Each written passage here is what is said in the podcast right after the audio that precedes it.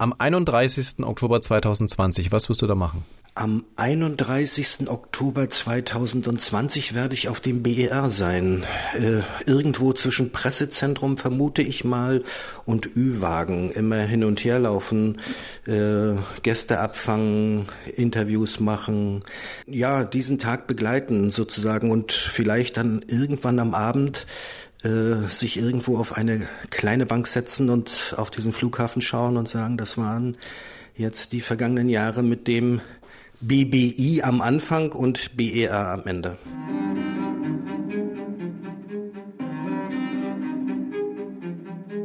Jetzt soll es also wirklich geschehen. Der Flughafen Berlin-Brandenburg Willy Brandt soll wirklich eröffnet werden.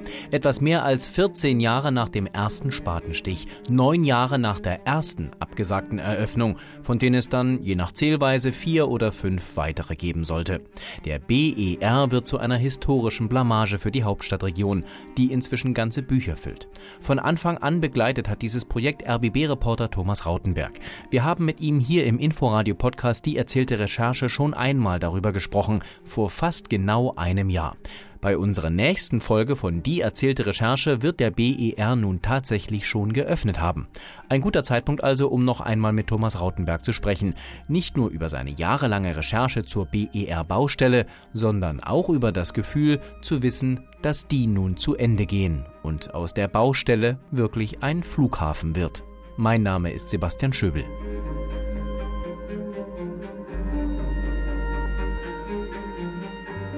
Hallo? Hallo, hallo. Hallo Thomas. Hi. Warte so. mal, ich muss mich erstmal sortieren hier mit meinen ganzen Kabeln. So, ich höre dich. Wo erwische ich dich denn jetzt gerade? Du, ich in meinem Arbeitszimmer. Und hier bringe ich mein Leben zu, hätte ich fast gesagt, mein Arbeitsleben. Und äh, ich habe wirklich das Gefühl, dass ich hier eingemauert bin.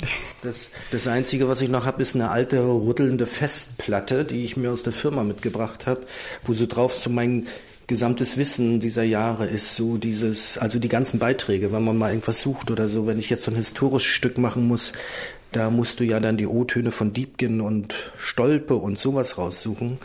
Wenn du das über das Zentralarchiv machen willst, bist du tot. Entwickelt man da eigentlich als äh, Journalist, als Reporter, der das jahrelang begleitet hat, äh, irgendwie auch so eine, so eine persönliche Beziehung zu diesem, zu diesem ganzen Ding? Mm, das ist, nein, das ist übertrieben, glaube ich. Aber es gibt so Punkte, wo, wo man einfach irgendwas erlebt hat, wo man weiß, hier an dieser Ecke zum Beispiel, an dieser Hausecke, da habe ich im Sommer gelehnt und habe äh, bis um 24 Uhr gewartet, als bis zum Ende der, der Aufsichtsratssitzung. Das ist so ein Moment, wo man dann weiß, aha, guck mal hier, wie lange ist das eigentlich schon her, dass man hier gesessen hat? Oder wir hatten so eine Ecke, wo wir mit Journalisten dann gestanden haben und dann kommen ja immer so diese, das, der Blick ins Leben, wenn man dann sinnlos rumwartet und zum Schluss kennt man von den Kollegen tatsächlich die Familien, man weiß, wie die Kinder in der Schule sind, man weiß bloß nicht, wie die Aufsichtsratssitzung ausgegangen ist, weil äh, da musste man ja dann warten, beziehungsweise das haben die einem nicht richtig verraten. Also äh, daran erinnert man sich schon, ähm, aber dass man jetzt irgendwie eine innere Bindung zu diesem Flughafen entwickelt hat über die Jahre, nein, das kann ich eigentlich nicht sagen. Wie schwer fällt es denn eigentlich mit Blick auf diese Vergangenheit beim BER überhaupt eine neutrale Grundstimmung zu entwickeln, weil die Genese eben so unglaublich schwierig, so chaotisch, so fehlerbehaftet gewesen ist? Ist es schwer, einfach ganz normal über diesen Flughafen zu berichten? Das ist schwer. Äh, das ist deshalb schwer, weil bis zum Schluss immer das Vertrauen gefehlt hat. Der Flughafen hat sich tatsächlich zum Schluss äh, uns Journalisten gegenüber Mühe gegeben, mit offenen Karten zu spielen. Soweit man als Unternehmen mit offenen Karten spielt, da mache ich mir auch nichts vor. Aber dieses Tricksen, was ich noch aus der Zeit 2012, also der Absage, der großen Absage im Juni 2012 kannte, wo, wo ja alle so taten, als wenn sie davon gar nichts gewusst hätten, äh, äh, das hat es nicht mehr gegeben. Aber es bleibt so ein Misstrauen. Es bleibt immer die Frage, ähm, was kommt, oder in der Vergangenheit war das immer die Frage, was kommt als nächstes hoch? Da wird, da wird einem dann gesagt, wir haben die Mängel abgearbeitet, wir sind bei 99 Prozent Mängelabarbeitung. Das steht dann auch auf so einer Uhr Flur. Das kann man auf so einem Diagramm nachlesen. Und dann hört man plötzlich, dass 3000 automatische Türen gar nicht funktionieren, dass die erst nachgesteuert werden müssen, dass viele von denen erst angeschlossen werden müssen. Da frage ich mich, das kann doch nicht alles unter einem Prozent irgendwo versteckt sein. Dann hatte man die Brandschutzanlage, die Brandmeldeanlage fertig und äh, dann kommt plötzlich die Dübel hoch. Plopp. Und das, glaube ich, hat man tatsächlich gelernt als Journalist, wenn man relativ lange bei diesem Projekt ist, ähm, dass man sehr schnell einschätzen kann, ist das jetzt so ein Highlight-Thema oder ist das bloß wieder die Sau, die durchs Dorf getrieben wird? Also man konnte sehr schnell merken, aha, das wird sich tatsächlich zu einem großen Problem entwickeln, zu einem dauerhaften Problem. Und dann kommen die vielen Kleinigkeiten, die einfach so durchlaufen.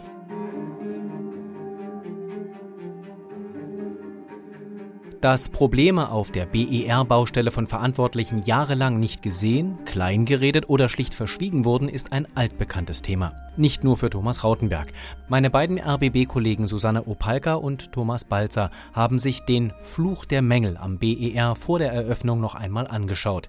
Ihre Reportage dazu läuft am 26. Oktober um 21.45 Uhr in der ARD. Und die beiden zeigen, dass die Probleme am BER mit der Eröffnung längst nicht erledigt sind. Ein guter Anlass, die beiden für den Podcast mal schnell anzurufen. Ja, weiter? Ja, hallo, der Sebastian hier. Grüß dich, Thomas. Ja, da. Hi, grüß dich. Erwische ich dich wieder zu einem schlechten Zeitpunkt? Nee, nee, ich bin gerade rausgegangen, aber noch so einen schlechten Empfang hängt gerade. Was gibt? Ich erwische euch mitten im Schnitt, oder? Ja, ja. Äh, dann will ich dich auch gar nicht lange aufhalten. Lass uns äh, kurz anfangen, damit ich dich zurück in den Schnitt entlassen kann, denn noch ist der Film ja äh, mitten im Entstehen. Erstmal, wie lange habt ihr daran recherchiert? Naja, eigentlich seit 2010, also seit, seit dem Richtfest läuft das ja eigentlich. Und, äh, begleiten wir, begleiten wir diesen, diesen Flughafenbau da in Schönefeld und äh, jetzt natürlich unter dem neuen Geschäftsführer seit 2017 natürlich noch noch intensiver, weil der ja natürlich als Licht, Lichtgestalt jetzt das geschafft hat, was was die äh, seine Vorgänger ja nicht geschafft haben. Er scheint ja jetzt wirklich in die Zielgerade einzubiegen und äh, hat den Flughafen jetzt wirklich an den Start gebracht, was ja bislang nie nie der Fall war. Jetzt will ja nicht so richtig Partystimmung aufkommen vor dieser Eröffnung und selbst die Flughafenbauer, selbst Herr Lütke Dahldrup, äh, der FBB-Chef, äh, sagt selber, das wird keine große Feier geben, sondern das wird relativ normal eigentlich ablaufen. Vermutlich berechtigt mit Blick auf die Geschichte des BER, dass man da jetzt nicht Pomp und Gloria abfeiert. Er hat hier zwei Gründe. Auf der einen Seite haben wir Corona, also wir wollen alle nicht krank werden. Auf der anderen Seite kann man natürlich auch noch eine Party schmeißen, wenn man Geld in der Kasse hat. Man muss seinen Gästen ja was bieten und das Geld hat er eben nicht in der Kasse und deswegen kann er eigentlich auch keine Party machen. Und es wäre vielleicht auch ein bisschen geschmacklos, jetzt noch Party zu machen, wenn man sich überlegt, was dieses Ding gekostet hat. Das hat ja das Doppelte gekostet, wie er geplant war. Und äh, das Geld ist einfach weg. Also es ist kein Grund, eine, eine Party zu machen. Wie genau geht ihr jetzt diesen BER eigentlich in eurem großen ARD-Film, muss man ja sagen, wird ja nicht nur im RBB laufen, sondern äh, wird in der ARD laufen. Äh, wie erklärt ihr der Republik diesen Flughafen jetzt zur Eröffnung? Naja, vorneweg, den Flughafen kann man eigentlich nicht erklären. Man kann jetzt nicht erklären, was in diesen Jahren seit 1996, seit dem Konsensbeschluss falsch gelaufen ist. Es ist einfach eine unendlich viel falsch gelaufen. Das kann man in einer halben Stunde nicht erklären. Das ist schon mal die Ausgangssituation. Was wir versuchen zu erklären ist, mit welchen Ausgangsbedingungen der Flughafen jetzt an den Start geht. Also was, was für eine Prognose der hat, wie der jetzt äh, sich schlägt. Und äh, da sind wir natürlich in uns gestiegen also, und sehen eben, also dieser Start wird ein sehr schwieriger Start mit Corona oder ohne Corona, weil dieser Staat eigentlich keine finanzielle Grundlage, keine Basis hat. Kannst du das genauer erklären? Was heißt keine finanzielle Grundlage? Heißt es, äh, der Flughafen ist äh, von einer Chaos-Baustelle zum Pleiteflughafen geworden? Naja, die Situation ist einfach, der Flughafen ist so teuer und hat so viele Kredite aufgenommen, dass er natürlich die Kredite jetzt bedienen muss, jetzt wo er fertig ist und natürlich dieses Geld, was er einnimmt, sofort weiterreichen muss, um die Kredite zu bedienen. Das Finstere dran ist aber, dass die Zinslast so hoch ist und diese Einnahmesituation so niedrig ist, nicht mal die Kredite bedienen kann und deswegen weiteres Geld aufnehmen muss. Also von daher ist es eigentlich jetzt wirklich das Fass ohne Boden. Die Banken wollen ihr Geld zurück. Er muss liefern, der Flughafen muss liefern, der, Geld, äh, der muss einnehmen. Er nimmt aber nicht genug ein, um überhaupt seine Zinsen zu bedienen. Also muss er zu seinen Gesellschaftern gehen, um weiteres Geld sich zu besorgen, damit er überhaupt seine Zinsen, damit er die Banken ruhig halten kann. Dann hat er aber immer noch nichts verdient. Und damit ist das Finanzloch ein Dauerloch. Also das wird sich einfach fortsetzen über die nächsten Jahre. Äh, kannst du kurz mal für den Laien erklären, wie äh, leicht oder schwer ist es eigentlich, die Informationen dazu aus der Flughafengesellschaft Berlin-Brandenburg herauszubekommen? Äh, kann man die da einfach anfragen und dann antworten sie einem auch? Schließlich sind da zwei Bundesländer und der Bund Gesellschafter. Naja, das ist ja unser Problem. Wir haben jetzt die ganze Zeit probiert, mit der Flughafengesellschaft ins Gespräch zu kommen. Nicht nur wir, also die Opposition versucht es ja auch. Es gibt dann äh, gibt haushaltspolitische Sprecher der Grünen, Bündnis 90, die, die versuchen seit drei Legislaturperioden ähm, an Unterlagen zu kommen. Man kriegt sie einfach nicht. Wir haben eine Anfrage gestellt, wir haben sie auch nicht bekommen. Es wird einfach eine Nebelkerze nach der anderen gezündet und es wird immer versucht, Prognosen aufzustellen, die man dann aber nicht belegen kann. Man arbeitet immer mit verschiedenen Zahlen, neuen Zahlen. Es gibt keine, keine Linie in diesen Zahlen und man kann sie nicht überprüfen, weil sich die, die Flughafengesellschaft nicht in die Karten gucken lässt, beziehungsweise in dem Fall eben nicht in die Kassenbücher gucken lässt.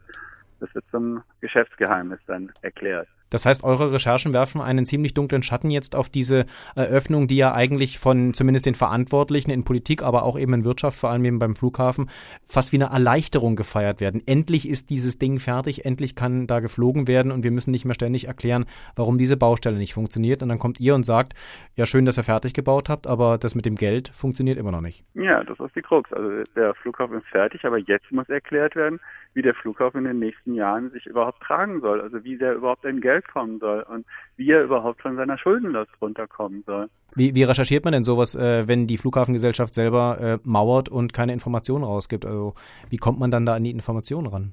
Ja, das kann man jetzt so natürlich auch nicht verraten, irgendwie, wie man an einen Businessplan kommt. Das ist natürlich dann so. Ähm, ja, äh, dann schon abschließend die Frage, Thomas. Du hast mal an dem Film mit äh, Susanne Opalka zusammengearbeitet. Äh, die, ähm, ihr recherchiert schon beide sehr, sehr lange zu diesem Flughafen.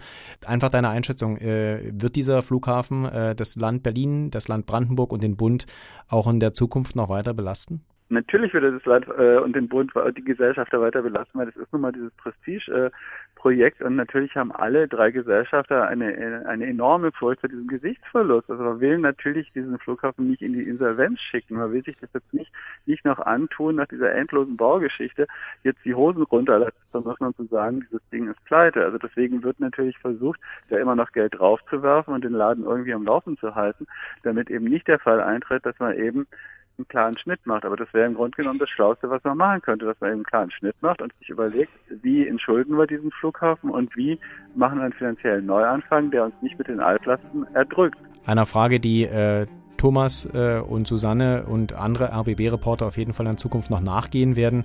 Äh, danke dir für das Gespräch, viel Erfolg noch weiter im Schnitt und äh, wir freuen uns alle drauf auf den Film. Es wird auf jeden Fall sehr, sehr spannend. danke. Danke. BER, der Fluch der Mängel, läuft am Montag, den 26. Oktober um 21.45 Uhr im ersten und danach natürlich in der ARD Mediathek. Ich übergebe eine geordnete Baustelle, ein geordnetes Unternehmen an meinen Nachfolger. Ich mache mir überhaupt gar keine Sorgen, weil das ist beschlossen, dass es fertig wird. wir haben da Zeit. Und ob wir da nur am 1. April anfangen oder am 1. Mai oder am 1. März, uns jagt ja keiner. Es ist wirklich eine bittere Enttäuschung. Und insofern kann ich mich wirklich auch nur entschuldigen. Entweder das wird was und das Ding fliegt oder ich fliege. Es ist eine Situation, wo viele ihren Anteil dran haben. Wir kehren noch einmal in Thomas Rautenbergs kleines Arbeitszimmer mit dem unbequemen Bürostuhl und der ratternden Festplatte voller BER-Geschichten zurück. Thomas, die Recherche zur Flughafenbaustelle war also offenbar immer auch deswegen schwierig, weil die Verantwortlichen oft nicht mit offenen Karten gespielt haben, oder? Und weil es eine GmbH ist. Das ist für mich eine, eine der wesentlichen Erfahrungen aus so einem großen Projekt. Wenn Milliarden an Steuergeldern in irgendein Projekt hineinfließen und dieses Projekt ist dann eine GmbH. Und wenn man dann fragt, wo ist das Geld hingeflossen oder ist das Geld tatsächlich an die und die Stelle, sprich nämlich den Schallschutz, sind die Millionen für den Schallschutz schon ausgegeben oder warum werden die so nicht ausgegeben? Dann heißt es, wir sind eine GmbH, wir sind privatrechtlich organisiert und wir haben äh, können natürlich mit mit äh, Rückgriff auf Firmengeheimnisse brauchen wir gar keine Auskunft geben. Also Steuergeld, öffentliches Geld fließt rein, aber die Pflicht Auskunft zu geben ist auch gegenüber den Parlamenten sehr, sehr rudimentär. Wie machst du das eigentlich handwerklich? Ähm, hast du quasi ein riesiges Archiv inzwischen bei dir selber im Arbeitszimmer stehen, wo du alles äh, bis, in, bis an die Anfangsjahre des BBI damals äh, zurückverfolgen kannst? Oder ist das für dich auch immer wieder ein Problem, dieses riesige Mammutprojekt und diese, diesen langen Zeitstrahl tatsächlich mal zu erfassen, wann eigentlich wann was passiert ist? Das äh, geht nur über ein persönliches Archiv, das geht nur über Festplatten und das geht natürlich nur darüber, dass man auch die Beiträge aus den Jahren äh, abgespeichert hat und auf die kann man jetzt, wenn man sich an die Suchworte erinnert und sein System hat, äh, wieder zurückgreifen. Alles andere funktioniert nicht. Und die Schwierigkeit, glaube ich, besteht darin, wel oder welche Probleme lässt man draußen, welche Probleme macht man zum Teil der Geschichte. Man, die Kunst besteht dort tatsächlich im Weglassen, weil die Geschichte eben so lang ist, weil es so viele Facetten gibt, weil es die Kardinalprobleme des Flughafens gibt, weil es äh, viele Geschichten gibt, über die man auch gelächelt hat, was diesen Flughafen oder sogar schallend gelacht hat. Äh, all solche Geschichten, äh, da muss man sich dann entscheiden, was man macht. Und auf diesem, man hat ja nur die begrenzte Sendezeit und da ist äh, tatsächlich die Auswahl das Schwierigste. Danke dir, Thomas, und alles Gute weiterhin. Alles klar, tschüss. Tschüss. Die Reportage von Thomas Rautenberg zur langen Geschichte des BER hören Sie am 28. Oktober um 9.25 Uhr im Inforadio und dann natürlich auch als Podcast am besten über die Inforadio-App unter Reporter, Reportagen aus Berlin und Brandenburg. Und die erzählte Recherche finden Sie in voller Länge weiter in der ARD Audiothek, bei iTunes, Spotify und allen gängigen Podcatchern. Vielen Dank fürs Zuhören, sagt Sebastian Schöbel.